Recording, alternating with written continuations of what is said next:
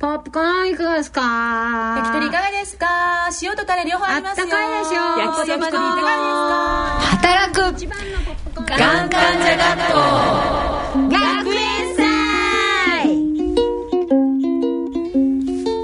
皆さんご機嫌いかがでしょうか？働くがん患者学校学級委員長。乳がん8年生になります。桜井直美ですえー、この番組は毎月第1、第3日曜日の夜9時からお送りしている番組、働くがん患者学校の特別番組です。どうよ？どうよ？どうよ？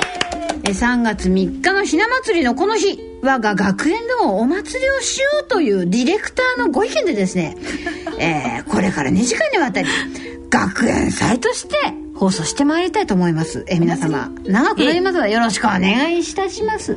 さて、ここで我が学園、眼学のクラスメートを紹介します。え今日はですね、あのみんな他にもいるんですけども、みんなたこ焼き売りに行ったり、あの、ポップコーン売りに行ったり、あちこち行っちゃってるので、一応ここの今、マイクの前に立ってるの3人ということで、はい。はい。あの、ご自身の学園祭の思い出とともに自己紹介をしていただきましょう。じゃあまずは、どうぞ。高校時代の学園祭で時代劇のヒロインをやった乳がん6年生じゃなかった5年生のよしです。ありえないよね。ね。しかも豊島。え？豊島の役。ああそうそれならぴったりだわ、うん、うわうわ17歳から豊島かはい。もうすぐ乳がん8年生の佐渡市近藤です。学園祭といえば焼きそばを売り。なんか知らないけど学校に泊まり込んで朝牛丼食べたっていう感じでしょうかね。もうね。食べることばっかり、ずっと食べてましたばっかりだね飲んで食べて、私学園祭の思い出といえばですね、はい、えー、と最後にやらなきゃいけないことがあって、うん、どんあのね学校のど真ん中にこあの池があるのね、はい、で「どんぐりころころどんぐりこ」お池にはまってで あもうわかるよね。あのみんなで入らなきゃいけなかったザッパンそうです。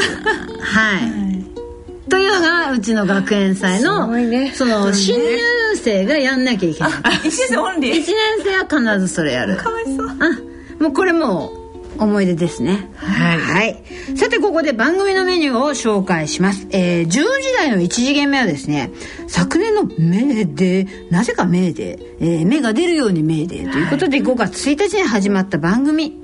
これいつもメーなんかやってるね私たちね。そうですね。ね。ね。ね。シンポジウムやったり、いろいろやってますね、うん、あのメーに始まった番組を振り返ってみたいと思います、えー、11時台の2時間目は「群馬県立伊勢崎紅葉高校、うん、これね3年行ってるんだよね。あすごい、うん、あのね、えーと、ある新聞でそのがんと就労っていう問題を取り上げていただいた記事をもとに授業をしてくださったんですよ、で私あまりにも感激してしまって、うんうん、まあ普通新聞って読んでおしまいでしょ、うん、それを授業の材料に使ってくれたというのが非常に嬉しくって、うん、ぜひその担任の先生と連絡取りたいということでお話をしたら、一度ぜひ来てくださいと、いうようなところから話が始まって通い始めても3年目です。3年。はい、いつもこう私はあのエネルギーを頂いております、まあ、ここでのですね、えー、いわゆるがん教育というかまあ、がんの授業ですね、はい、えー、どんなことをやってきたのかというその収録の模様を中心にして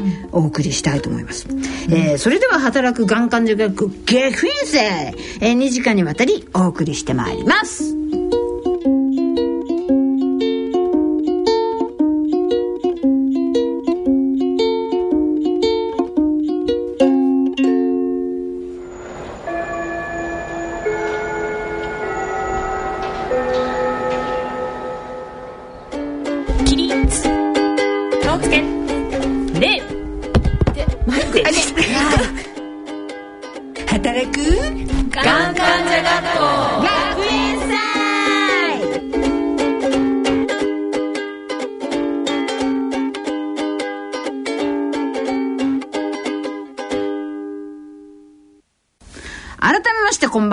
倉、井直美です。えー、ここからの1時間は、5月1日の芽が出る日、メーデーから始まった働く患者学校を振り返ってみたいと思います。それでは、記念すべき第1回目、5月1日の番組のオープニングの模様をお聞きいただきましょう。じゃじゃじゃーん。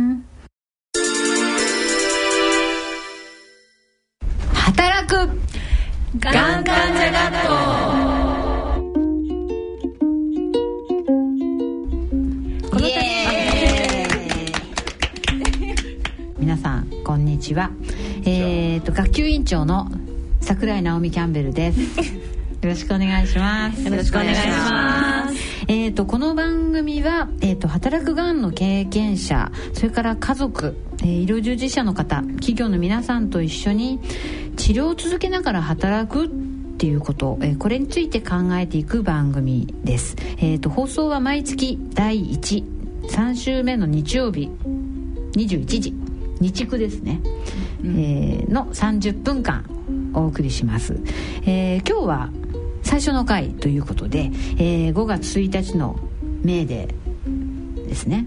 芽が出る日、ね、みんなが芽が出るようにというような思いも込めてメーデーに60分間拡大展開ということでお送りさせていただきます、えー今日はじゃあ番組を一緒に進めていく愉快な仲間を紹介いたします。はい、どうぞ。はい、えー、社労士の近藤です。よろしくお願いします。この第1回目は自分たちの自己紹介と自分たちのがん治療会経験みたいのをあの確かこう結構フランクに話して、まあ、病気になったらまず最初にすることみたいなことで語り合いをしたと思うんですけどこれみんなどうでした？ラジオ初めて出て私も実を言うとそんなに回数は多くなくって、なんかあの普通に喋って帰ってきちゃった、って感じだよね。結構ね私もねどうだったこんちゃんは？うん。なんか自分の声が流れるんだって思ったら最初緊張してたんだけど、うん。みんな普通だしまあ普通だったよねみたいな。だよね。なんか普通の言葉で話してて私もっとねなんかみんな結構喋れるかなとか思ってたら、きっちり時間通りやるし、あとねダラダラ話さずピチッとみんな終えるのが、プロかこいつらは。と ちょっとびっくりしたのを覚えてますね。うん、で次にですね5月6月の放送回では周囲とのノミニケーション、え？は？あ違ったね。あ、えっと周囲とのコミュニケーション、まあ、ノミニケーション今多分ね今頃、あの誰かさんやってると思うんだけどね、10時10時そうそうそうだね、えっと、まあこの周囲とのコミュニケーションと題してお送りしました。例えばですねこの奥さんにがんを告げた時のボブさんのコメント。これ爆笑もの。これぜひ振り返ってみましょう。爆笑もの。だったね、うん。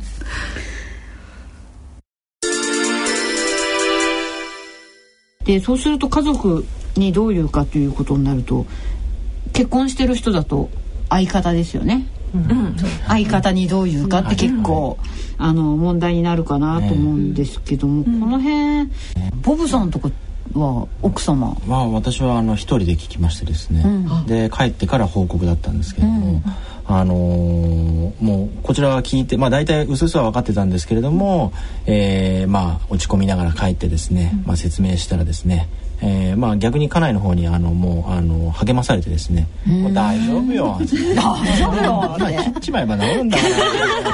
もうあのそういう感じでですね。あの病状がどうだとかってこっちはまあ僕らこう詳しく聞いて、いや実はここの層に難があってとかまだ詳しくまあ分かってまだ調べてないんだけどこうなんだよこうなんだよってこうマイナスな話をその時はまあしちゃうんですね、落ち込んでるんで。でもそんなのも一切細かいこと聞かないで「うん、もう大丈夫よ」っていうような一点張り。もう一点張りでしたね。だからもう本当それが、もう本当それがね、あの助かりましたね。でも、はい、だから僕の場合はあのまあ一緒に聞いて細かいこと聞いたら逆にあのあの萎縮しちゃったかもしれないんで、まあ別々で僕の場合はあったそうだという感じはありましたけどね。はい。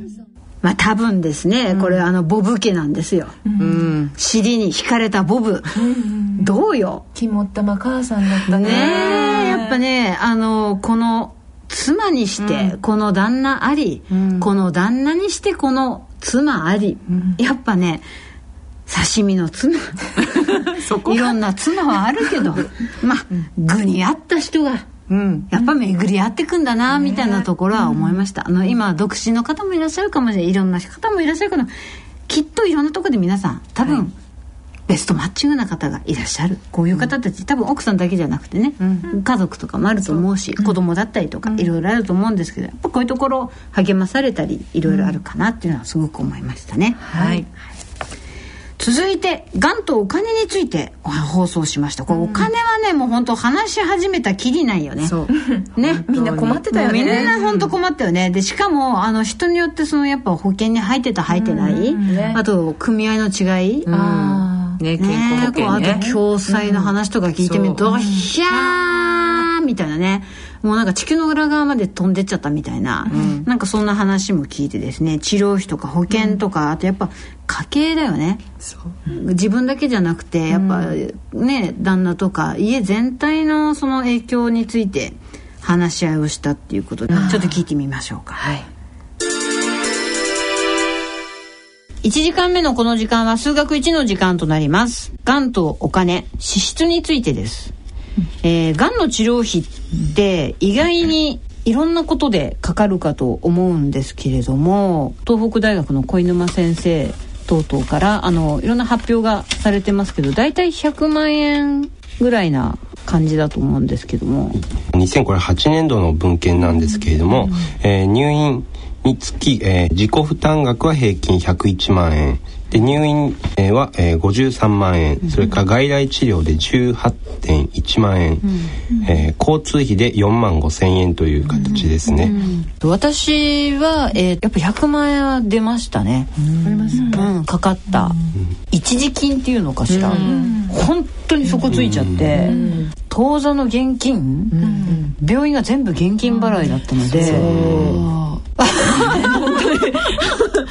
そうね。えカード使えないカード使えなかったから、ね使えるけど。カード使えばものすごいポイント貯まって、その時こう利用できた制度としては高額療養費制度っていうのがあったの。これはみんな使いました？使った。今でもだいぶ変わったんですよね。そうですね。あの入院の場合は事前に、うん。あの健康保険そういったところに申請を出せば窓口の支払いが限度額までっていうのができたので、まあやっぱりでもこういう制度を知るっていうこともでもやっぱ大切すごい重要だと思いますね。あの自分で言わないと、あのやってくれないっていう申請主義って言うんですけどやっぱりそれはもう役所も病院も,、もう全部やっぱりそういったシステムの上で成り立っているので、知らなければタイミングよく使えないっていうことはあるんで、うん。やっぱりあのたくさん情報を集めていただいた方がいいと思います。そうですね、そういうのの情報を集めるのは。このカードね。いいよね。私のね、これ何度もこの時も言ってるんですけどカード使えませんでしたよ、使えなかったね。まあでも本当ねポイント。ね。貯めたかったな貯めたかったね。本当に。本当に思うね。そこまで考えとけよかったなそうね。あとねそのポイント使ったというかカードにしたがためにあの支払いが遅れて、なんとか間に合ったっていうのもね、あ帰ってきた。そうそうそうそう、ちょうどあの前の保険の申請出したのが入ってきた頃にカードの請求が来て間に合ったっていう。これもなんか奥の手としてまああんのかなっていうことで非常にあのファンさんの話面白かったそうですね。確かこの頃なんか扇風機持ってきたりとかね遊んでたのもちょっとなんか思い出しちゃったりなんですけどね5月6月だったけどでやっぱこの学園祭といえば演劇？さっきもねなんかなんかヒロインやった？ババインやった？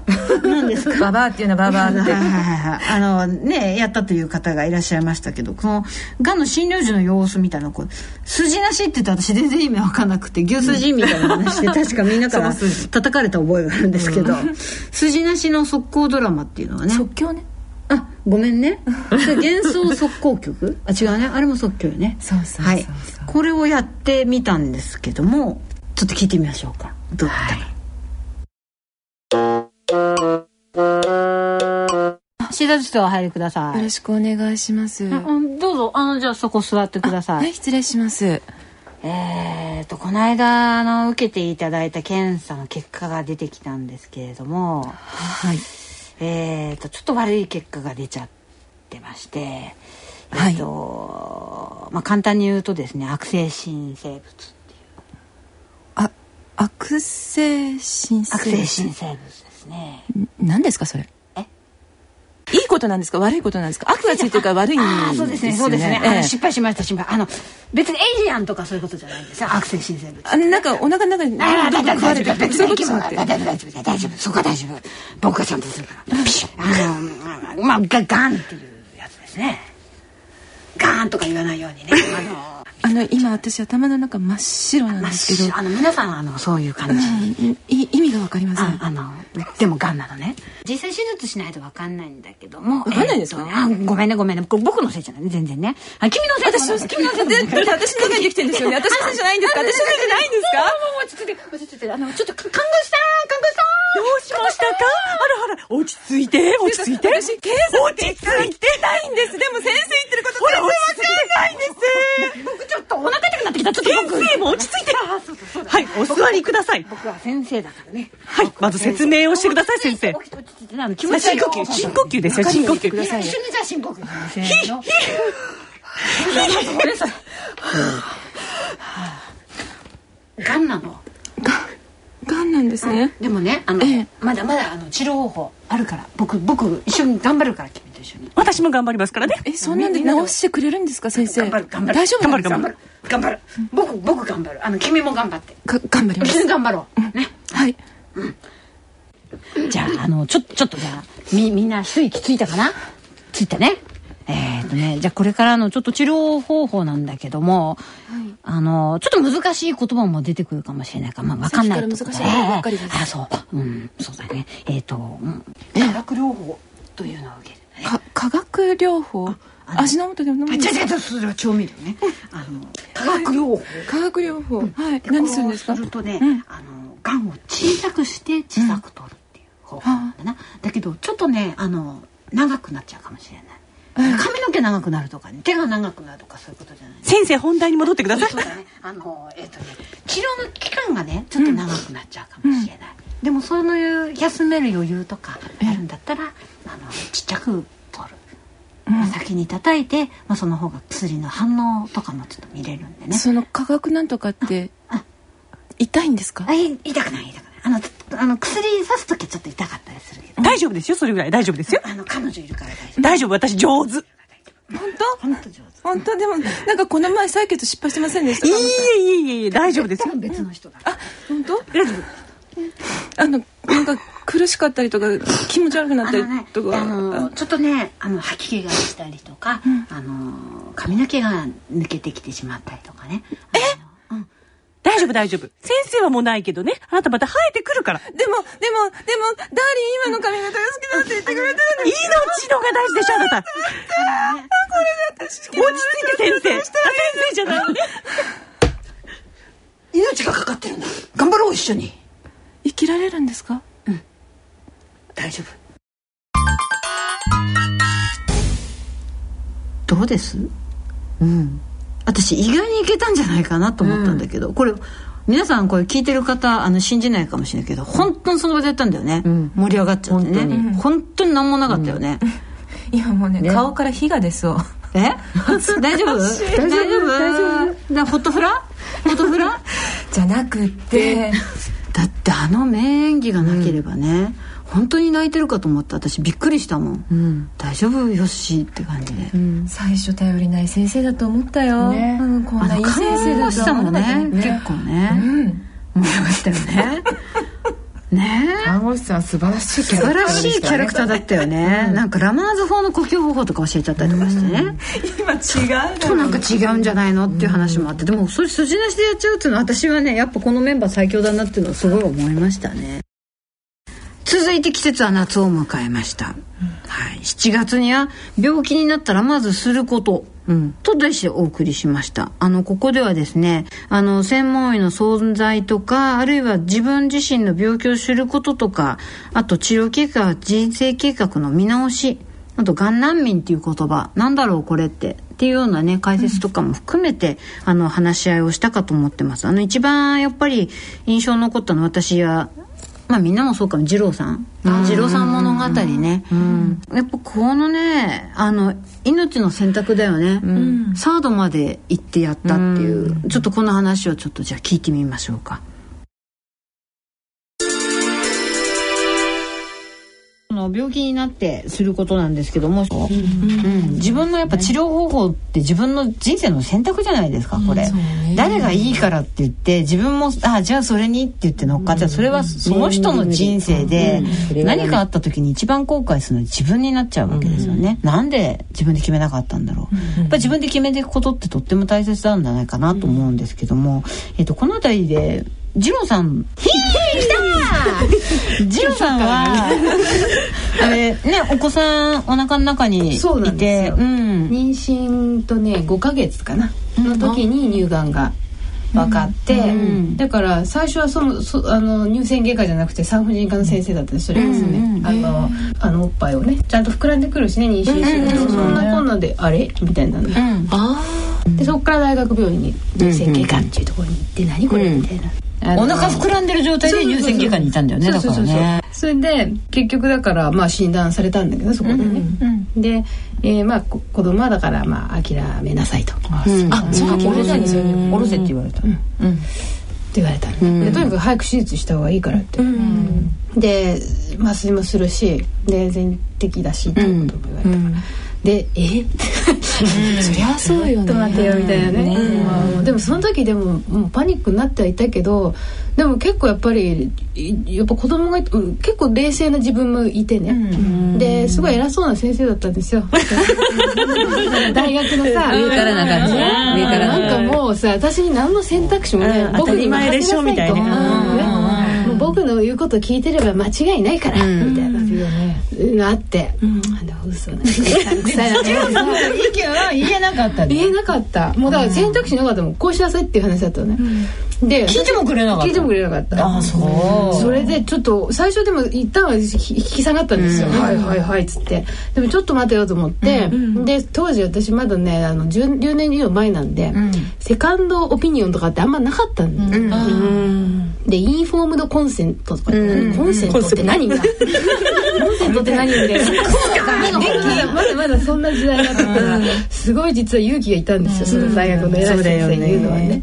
でも言ってそしたらもうなんかわなわなしてたけどね。で私はその先生が？そう。その先生がね？あの言うえ？あまたみたいな。何言ってくるんだみたいな。で私は他の先生の意見も聞きたいからそのなんかほら次郎さん 頑張った。偉い。え頑張った偉い。なんかなんかない？なんか資料ください。って偉い言って。でやっぱりそれ持ってで違う先生のところ行きました。それはそれこそあのおホームページとか見てねあの本で調べて。でそこでもでも同じだったんですよね結局ね。あら。うん。ででも諦めなかったけど。まだじいさん。じいやっぱりやっぱりあの子供は諦めるなんてありえないと思ったし、この先の人生ね。私のあの乳がんが治っても子供がいないなんてありえないと思ってたから、だから絶対諦めないと思って。それであの3人目の先生のとこ行ったら、まず半分だけ取って、それで子供を産んでから、もう一回手術しようというなんか案が出てきたんですよ。新しい案が。救世主。出てきた出てきたんですよ、うん、麻酔も大丈夫だって言われて、あの局所全身麻酔じゃなくて、そこの部分だけまず取っちゃうとまずは原発だけ取ってそうそうそこだけ取ろうと、でそんなに乳がんいくらなんでも早くそんな3か月いくね1年で死にはしないと、ね。で大丈夫だと、ということでそれでとりあえずそこの部分だけを取って、で産んでそれからもう一度手術らしい執念でねやっぱりあのね二郎さんあの10年目を記念して「えー働くがん」がんと一緒に働こう」という本の企画も考えて出版手伝ってくれてですね、やっぱその記念っていうのかな今娘さんもね大きくなって、あのがんのこと理解してくれて、あの、まあ、そういう意味でこの時の二郎さんの選択っていうのは、まあ勇気は言ったけども、まあいい方向に行ったのかなって、逆にこれもしかしてねどうなるか分かんないので、もしまあ悪い方向に行ってたとしても、やっぱ自分が納得した治療を選ぶ、っていうのはどうですか？よし、やっぱこれすごい大切？うん、なんだと思う、うん。あのー言われた通りに治療してて、あれは一体何なんだろうって思うよりはでうんそっちの方がいいのかな、という気はするね。ね。うん。うん。どうですかこんちゃんは？うん。なんか選択をするって言った時にやっぱり自分が選んだっていう、うん。うん、最終的には、そね。それがやっぱり後で自分を肯定できるっていうところなのかなって、うん。やっぱがん自体は選択できないからね。がんは選べないしがん。症も選べないけど、うん。選べるのは治療方法とかは選べていくので、やっぱりこういうところで何でも先生のおっしゃる通りでいいですってうんいうよりはやっぱがんと一緒に働いていくんだったらば、ねいろいろこうコミュニケーションとか報告のこととか考えると、やっぱりしとかないとうん。いけないのかな、この辺はそうだよね。やっぱ社労士さんとかもね、やっぱこういう相談とか今こんちゃんなんかもね就労コーディネーターとかやってるけども、うん。ご自身にそういう病識がないとなかなかそうですね。ね、説明できないよね、やっぱりね自分で選ぶためには学んで知っていかないと選べないとは思うよね、そうだね、あのよくほら「ノーレッジズパワー」ってうん。あるけど、うん、知識は力なり、うん。もう本当にそうですよね、うんうん。まあ、それからあとですね悩み相談ということで皆様からあのいろんなお便りをいただきました、あの漏れなくっていうか、まあ、強制的にですね、あの素晴らしい学生証を送りつけたわけですけどもね、えーこの中からあのちょっと共通するものを取り上げてみましょうか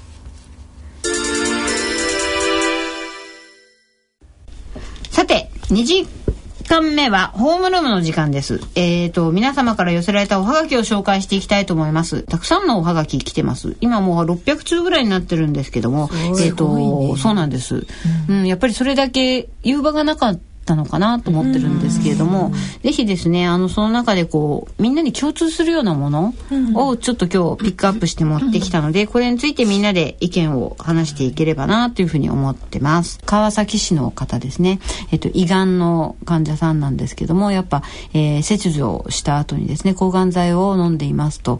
で今は休みを取ってるんだけど、やっぱ復職した後に、今会社がリストラの真っ最中。うんで求職者は例外と免れていますけれども、まあ復職した後ちょっと心配だと、やっぱこの辺すごくあのみんなも悩む壁かなと思うけどこれはもうぶつかっていくしかない、うんいやすごい先のことって誰もわからないので、これは健康でも同じで、だそこを私はすごいあの不安になった時はとりあえず3ヶ月とかとりあえず半年とかちょっと短く切って考えたりしてました。うん。うん。私あの竹中正義先生という、あのがんになってお医者さんがいるんですけど、彼があの言ってて私ああと思ってスッとしたのはヘッドライトが当たる範囲までを、あのひとまず一区切りで生きていけばいいんだよって言っててそれがだんだん伸びていくかもしれないっていう、なんかそんな考え方で、まだまだ起こるかどうかわからないことを心配しすぎないで、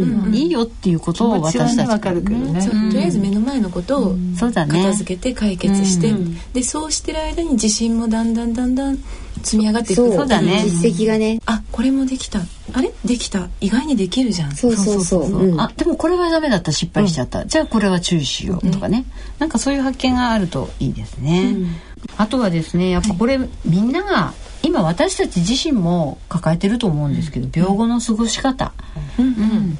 やっぱり、えっと2年、えー埼玉県の方ですけど、2年10ヶ月前に卵巣がんの手術をして抗がん剤治療。で、えっとまあ、こういうにも普通の生活ができるようになりましたと。ただまあ病後やっぱ体力とか記録がとても落ちてしまって以前の仕事に戻れずにいますと、でも体への不安それから仕事ができない情けなさ、うんこう精神的な落ち込みがひどくなるっていうところ、でまあ短時間でも外に出たいんだけどもっていうようなこんなことが寄せられてます、あとまあ大阪府の方ですね。あの乳がん患者で幸いあの仕事は変わりなく続けられてるんだけどやっぱ治療費のこと、うん。それからこれからのこと、でそれで仕事がやっぱりできなくなったら窮地に追いやられてしまう。どうしたらいいのかなっていうその何とも言えない不安感があのもう毎日感じてますっていうそんなおはがきですね。でこれがああのねあの時に紹介した方から、その後おおお便りをいただいたんですよ、うんうん。ちょっと読みますね、えー先日は学生証を送っていただきましてありがとうございました。がんに学びがんと生きる眼学の生徒である証として大切に保管します。よく「がん」っていう字が漢字が書けるね。そうだね、うん。うん。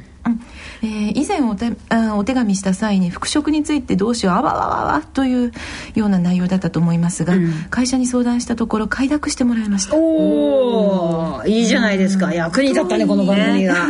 と言いますが、えー11月の最後のクールで入院している時に、総務部のマネージャーが遠くからはるばるお見舞いにしてきてくださって、キャンサーサバイバーなんてかっこいいじゃん復帰する気があるならウェルカムだよと言ってくれて今は私の直属の上司だった方も含めて復帰について相談に乗っていただいています、MD からも「よく耐えた。戻っておいで」のお言葉をいただき涙なしでは語れません。語れませんよ。今の恵まれた境遇を生かさなければ眼学の生徒とは言えないでしょ？ここだよね、ぜひねやっぱり私たちもあの自分の経験を広めたくてこのラジオっていう手段を選んでねやっぱ顔を出さなくても済むから出れる人なんかもいて、ね、声を届けていったわけなんで、聞いた人もぜひ行動してほしいよね、そこからね。聞いて、まあ、それをこういう番組あるんだよっていうことなんかもどんどん広めてってほしいし、これすごく思いますね、あとやっぱりこのね日本でよくほら「私がんなんです」って言うとさ「おかわいそうに」って言われちゃうけどアメリカとか行くとねすごく尊敬されちゃったりとかってするでしょ。うん、やっぱりこういうところ人間としてやっぱり成長した部分があるっていうのは、こういうのこの職場のね理解というか、環境どうですか？こういう環境っていうのはこう社労士的に見てですね。社労士混同的に。社労士混同的に見てですね。やっぱりあの何かを乗り越えたとかやっぱり経験をより多くしたとか、そういったものがやっぱり人の価値うん。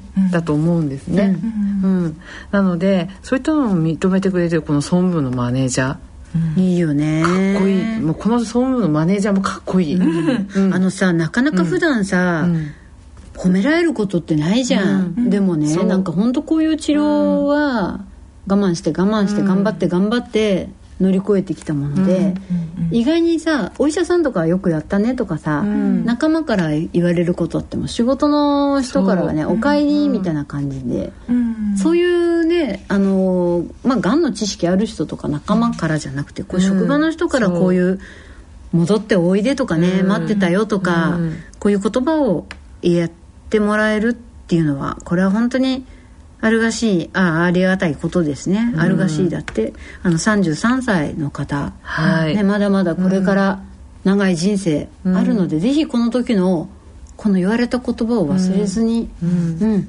眼学の学生としてはい。はい。送りつけた学生証を。胸にそうです、はい。刻み込み。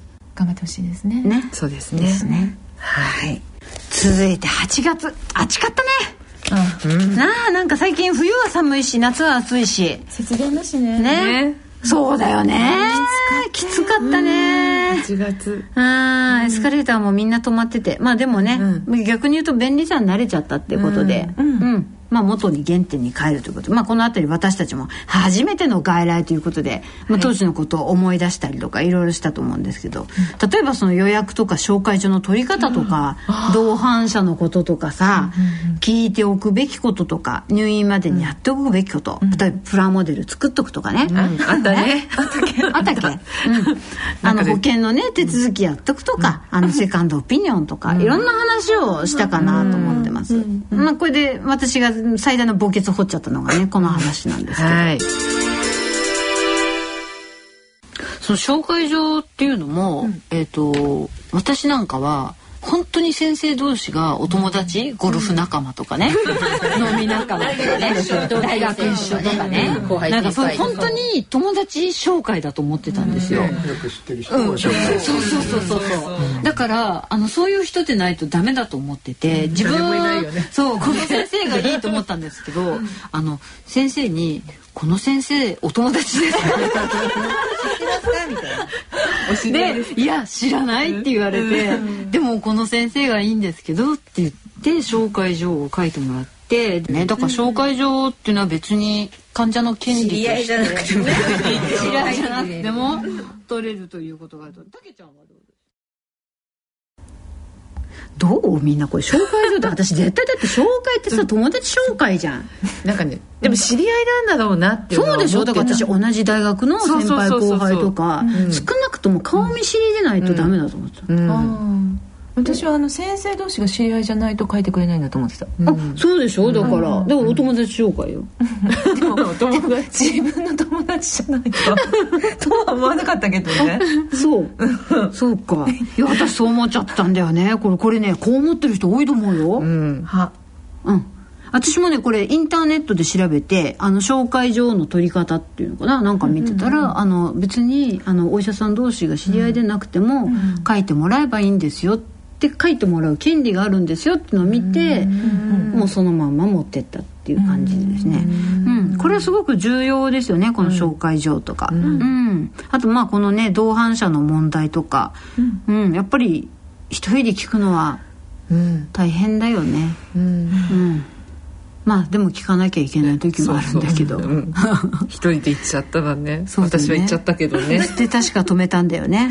ちょっとトイレ行っていいですかと。あよく覚えてますね。覚えてますよ。私はとっても印象的でした。よ、そんな患者さんいるんだなと。待っててくれた先生も。優しいんです。ね。うん、他の病院だったらその間に一人突っ込まれて飛ばされてますよね、はい。一つ順番がね、はい。で9月の放送、まあ、ちょっと涼しくなってきた頃まず残暑も厳しかったけど、入院編。何を持っていけばいいの？これ、いろんなみんなこうなんか すごかったよね。これあの音楽。音楽問題ありますよ。音漏れ問題とか、うん。いろいろあった。上着下着。これもね抗がん剤やる人とやらない人で、ほらファンさんなんかはねあの T シャツでよかったとかさ手術がないから、ねいろんな話があったりあるいはほらあのバカボンパンツになっちゃったとか なんか言ってた人がいたよね。若干1名か2名ぐらいね。いたりとかってして、うん、あと本持ってったけど読めなかったとかね。うん。あとほらスリッパ滑りそうとかさ。結構小ネタ多かったよね。100均のこれがいいとかさ。うん。まあでもこれ私がやったこのお掃除のおばちゃんに配慮してもらったってやつ。うん。これはね結構裏テクだよ。ちょっと聞いてみましょうか。食事の他にも例えばそのベッド周り机とか、うんいろいろあったかと思うんですけど、ベッドはあるんだけど他は何もなくって、で私最初だからこれ食事とかどうするんだろうと思ったら、そこのあの何テレビのテレビ台のところの引き出しが出すの、そこで食べてくださいって、ええーみたいな。でお掃除のおばちゃんに「いやなんか向かいのおばさん机あんの？なん。でうちないわけ?」って。ちょっと聞いたのね、そしたら「あんたそれ持ってくんのよ」って言われて「ええー!」みたいな「言ってよ!」みたいな。それで行ったら机の間があったのよ。机の間 机がストックルームがあったんです。クルームがあっていろんなタイプ片袖のタイプがあったり両袖のタイプがあったりほんとちっちゃい簡易のねもうどっち向きにもなるようなものがあっていろんなタイプがあって「えこれ持ってきていいんですか?」って言われて。で一番人気はうちは両袖のタイプだった。セルフなんですか？セルフセルフ。だからゴロゴロゴロゴロゴロって差額代とかないですか？だからね、それからは入院した時はまず最初にあの荷物置くでしょ、であの名札とかいろいろ持ってくるじゃん。でちょっと待っててくださいねって待ってる間待たないもんもう。もう行くの。机の前ででその両袖のやつがもう本当に奪い合いだったからもうキープ。うんでない時はとりあえずその片袖でちっちゃく、あの生活をして掃除のおばちゃんに言っと。く開いたら教えて開いたら言ってねと。味方っていうのはそのお掃除のおばちゃんがアルコール消毒してるの。だから開いたか開かないか全部全部熟知よりねいい全部熟知してるから。開くわよ今日持ってきてあげるからまで言われて。結構ねお掃除のおばちゃん重要よね。うちのおばちゃん情報はすごいです。すごいよね。スタッフの力関係を全部握ってます。そこまで言ってる。うちのおばちゃんは見たみたいな。本当だよね。なんとか見ただよね。ね？この机はね、この間もあのちょっとある病院見学させに行っていただいた時にですね、あのまああなたの病院でしたけども、はい、私の。あの両袖と片袖とありましたよ。うん。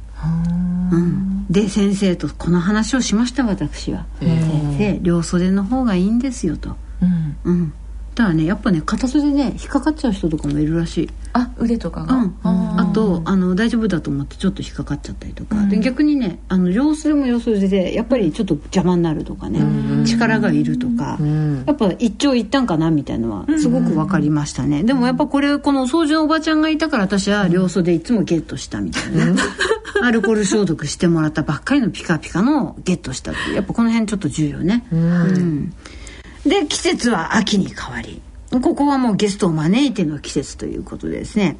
あの10月の放送では順天堂大学の外科佐藤光恵先生いらっしゃって、素敵でしたね。素敵でしたね。もう本当にあの手術編と題してお送りしましたけども、衝撃的なところもありましたね。ちょっとこの話聞いてみましょうか。手術といえば私たちみんな爆睡中でございます。何も覚えておりません。まさにまな板の上の恋。これはもうよく手術中に音楽が流れてたりとか、ええええ。そういうのも。そうですね、あの意識がなくなる全身麻酔の時は、まあ、患者さん導入するというか麻酔導入の時にリラックスできるような音楽を用意していたり。あとは中には術者がですね、あの心地よく手術できるようにっていうことで術者好みの BGM が流れるという施設もあります。えええじゃあ先生の好きな音楽が流れる、えそうですね。ええ。先生どんな音楽私はもうサザンです。もうノリノリでいやいやいやいやサザンもほらバラードがあるじゃないですか、えーバラード系ですね、やっぱり落ち着いて、えー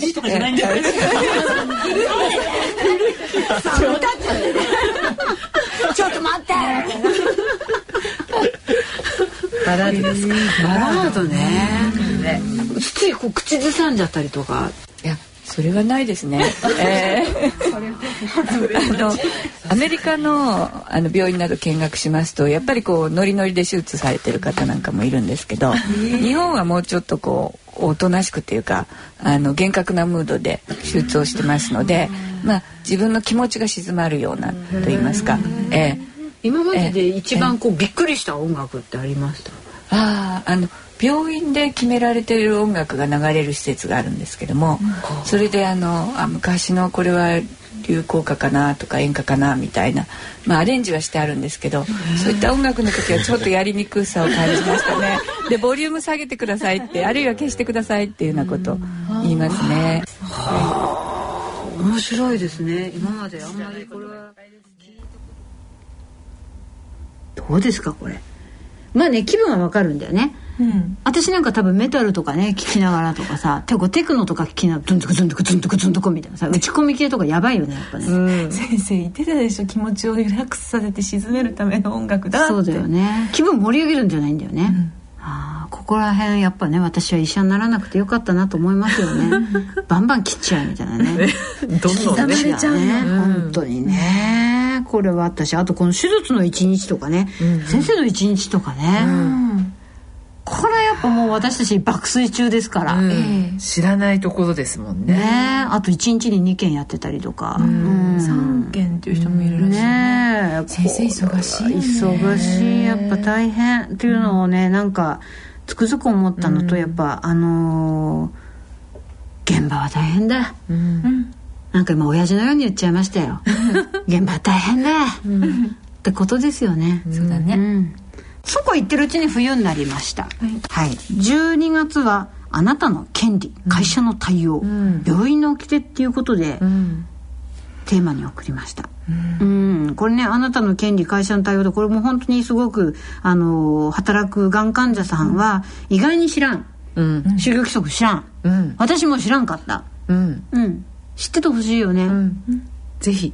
ね、うん。でやっぱ病気した時にどんな、あの制度が利用できるのかとか、会社にこんな対応されちゃったけどこれはいいのか悪いのかとか、やっぱその法的なところに基づいてっていうのは非常に重要ですそうよね。ですね、うん。そうそこがまあ基本になるかなそうですね、でまたこの病院の起きて、このどうよこの女殺しのボブさん。ボブさんなんかちょっとねねおばちゃん入ってるよこれ、うん。ボブさんさ すごいよねやっぱりねこの入り込み方は。ちょっと聞いてみる？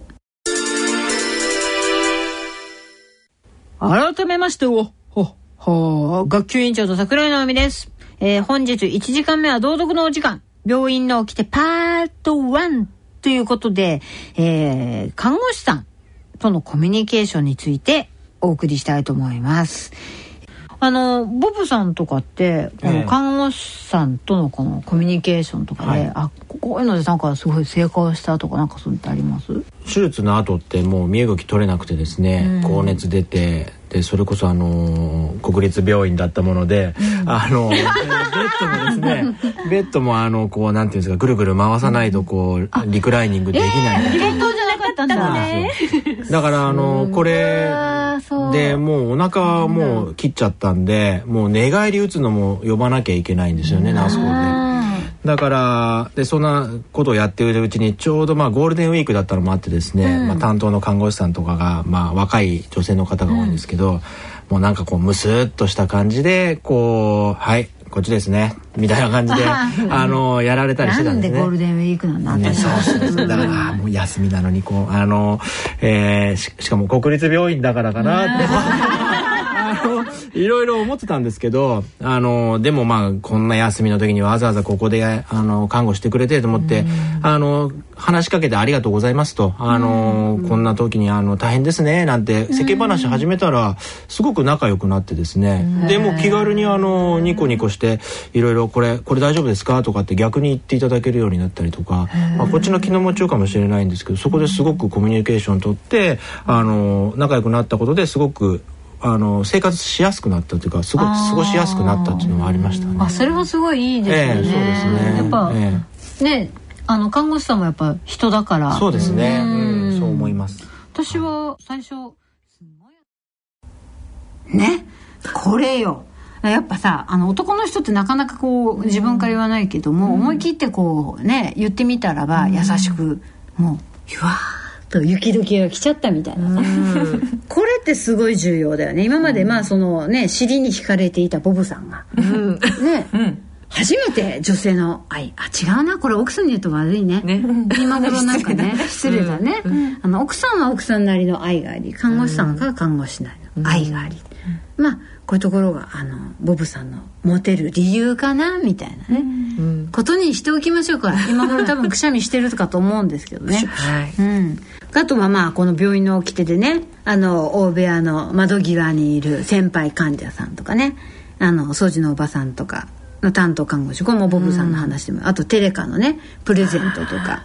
はい。いろいろあったかと思います、お風呂の使い方とかね、この辺かなり裏テクね、うん。でもこれ知っといた方がいいもうお風呂なんかもね最近あの病室の中についてるとこなんかも多いよね、ヨッシーのとこなんかそうでしょ、うんシャワーあったよ。ね。え、でもないとほらやっぱ奪い合いだから、ゴールデンタイムの、あうん、掃除直後の。ーっていうかそもそもあんまり入んなかったけどね。あ本当、うん傷が塞がってあまあいいや。うん。何そのまあいいや。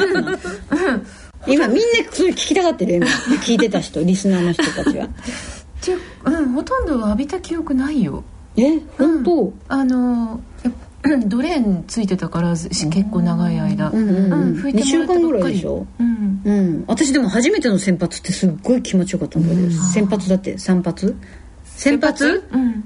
髪洗洗ってもらうやつ、人にさ髪の毛洗ってもらうとすごい気持ちいいじゃん、あ看護師さんが洗ってくれたの、とろけそうっつったの覚えてんだけど、あ そうか。うん、ハゲだったから私。あその時はあそうか術前やったからだね、私術後だったからその時はまだあったんだわ。うん、その後からいらなくなったんだけどね。はい。まあそんな今度言ってる間に衝撃の事件が発生しましたよ1月に。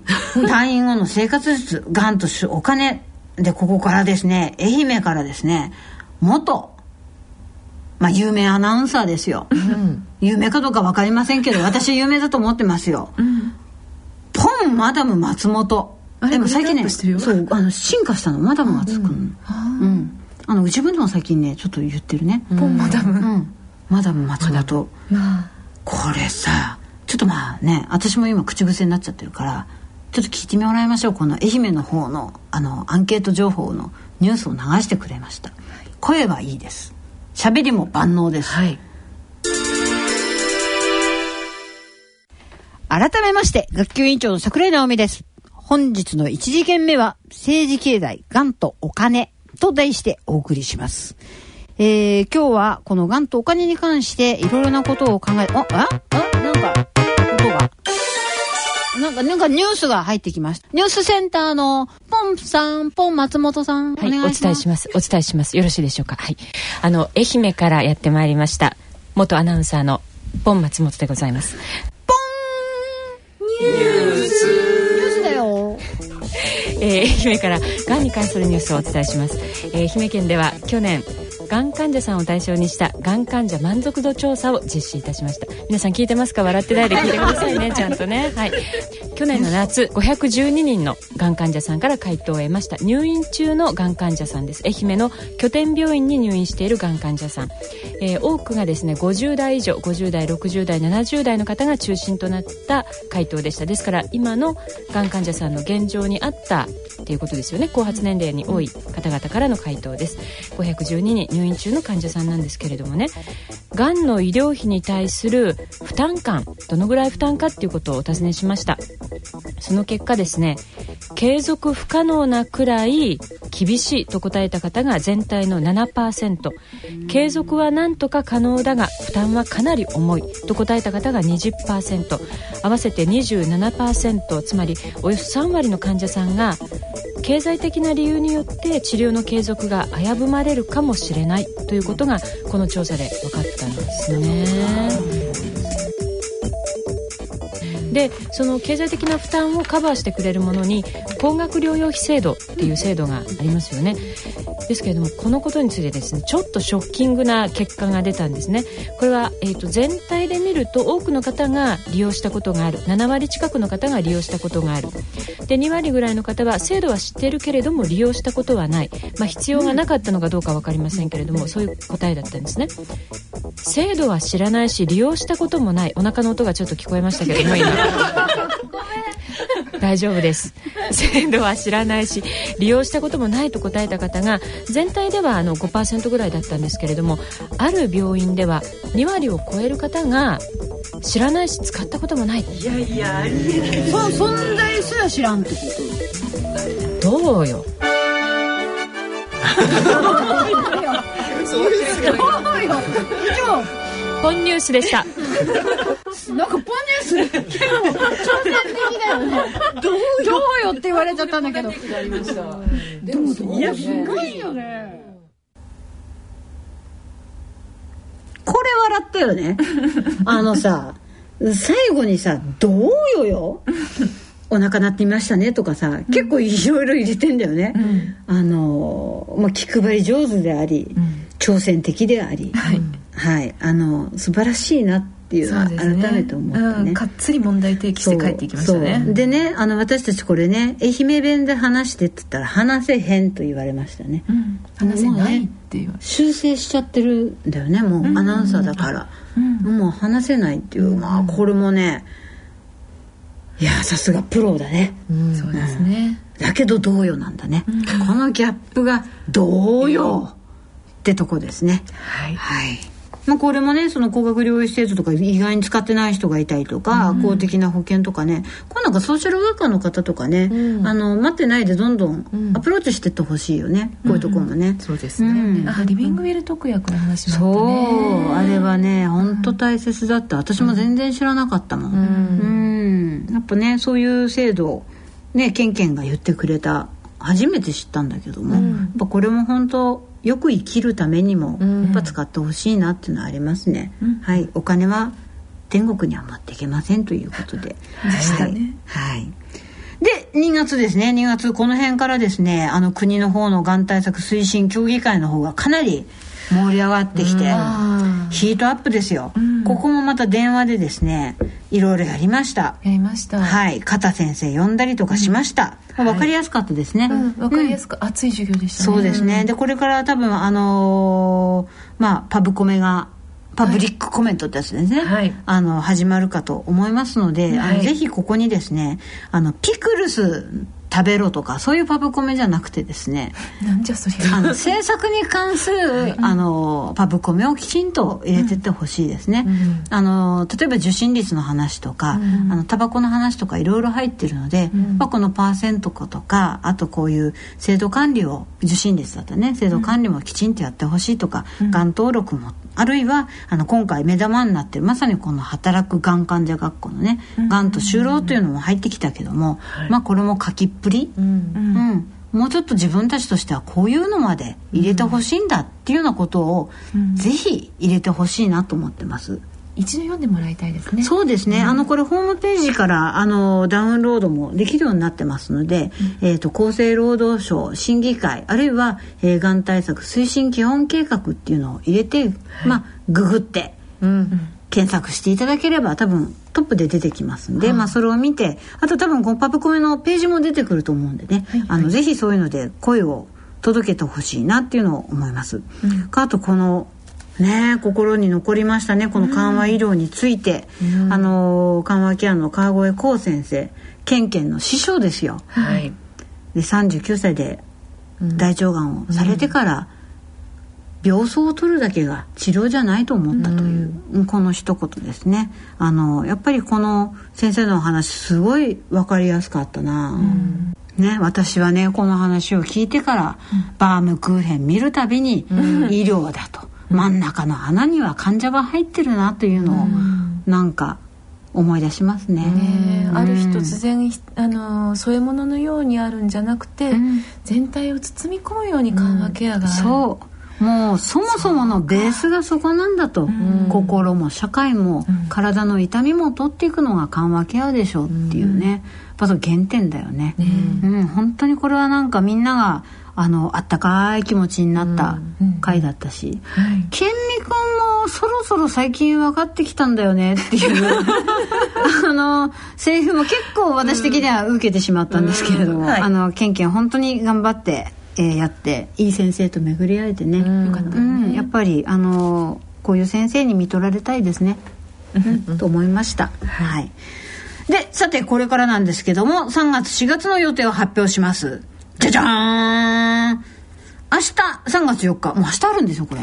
あらそうですね。医療英語入門これ発音かなり悪いんですけども 結構笑えます。はい。キーモセラピーですからね。あちょっと言っちゃった、えー、ということで医療英語入門ということとあとまあがん生活を支えるということで2つのテーマお送りしたいと思います、はい。それから3月18日、えー出ました。小児がんこれずっと取り上げたかったんだけども、なかなかねあの就労っていうことで働く世代の方をフォーカスしちゃってたんだけども、小児がんの方でも今がん経験を生かして一生懸命働いてる方たちがいます、えーそれからやっぱりちょっとつまずいてる方もいます、えーまあ、そういったところをどんな問題があるのかとか、まあ、言われた時の気持ちとか、まあ、ちっちゃい時どんなことを思ってたのかっていうのをいろいろあの聞けてというか、まあ、聞きながら焦点を当てて、えーフォーカスしてお送りしたいというふうに思っております。が4月ですね。4月にはお見舞い編。これも結構盛り上がるね。多分ね。ね、これかなり盛り上がるね。はい。とさらにはその放射線治療と就労、これ結構重要だよね。うん。あの特に、えーまあこれ長い。通院通勤、通院通勤が始まるわけですね。えーまあこれ非常に重要な問題、うん。まあこれが原因で辞めざるを得なかったり、あるいはもう休職しちゃったっていう人もいるようなもので、まあ、そこの最新の情報についてあのお聞きをするのとあとやっぱり今ねあの3月11日の、えー事件が起きてから、まあ事件というのはまあ何でしょうね事故ですね、ですね、うん。災害に伴う事故ですね、ですね、まあ、これが発生してあの皆さんやっぱ放射線とか放射能とか、いろんな言葉が出てきて非常にあの関心高くなっているということでですね、あの東京大学の、えー中川先生お招きして、あのこの辺りをちょっとね重点的にあの聞いてみようかな、まあ、治療の方のこととそれから原発の方の話とかちょっと聞いてみようかなと思ってるんで、えぜひこの話もあのお楽しみにしていただきたいなと思ってます。はい。なんかさ今日学園祭なわけでしょ、はい。学園祭の時ってチャイム鳴った？なったっけ？ならんよね 普通。なんか聞こえてこない？なんかちょっと聞こえてきたんですけども、えっ、とちょっとまあこういうことでですねなぜか学園祭のチャイムが聞こえてきました。えちょっとなんかムカついてます、えー以上1時間目のお時間でした。働く。がん患者学校